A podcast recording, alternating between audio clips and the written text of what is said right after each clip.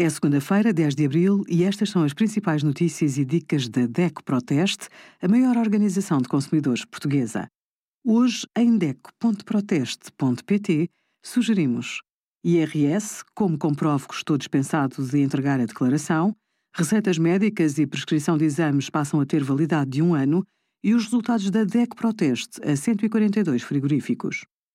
Entre abril e outubro, vários alimentos essenciais vão ficar isentos de IVA.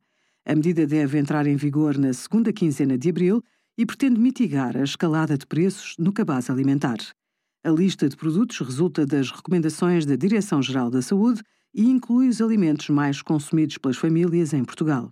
Entre eles estão frutas, legumes, cereais e derivados, leguminosas, laticínios, carne, ovos de galinha, atum em conserva, peixe, gorduras e óleos.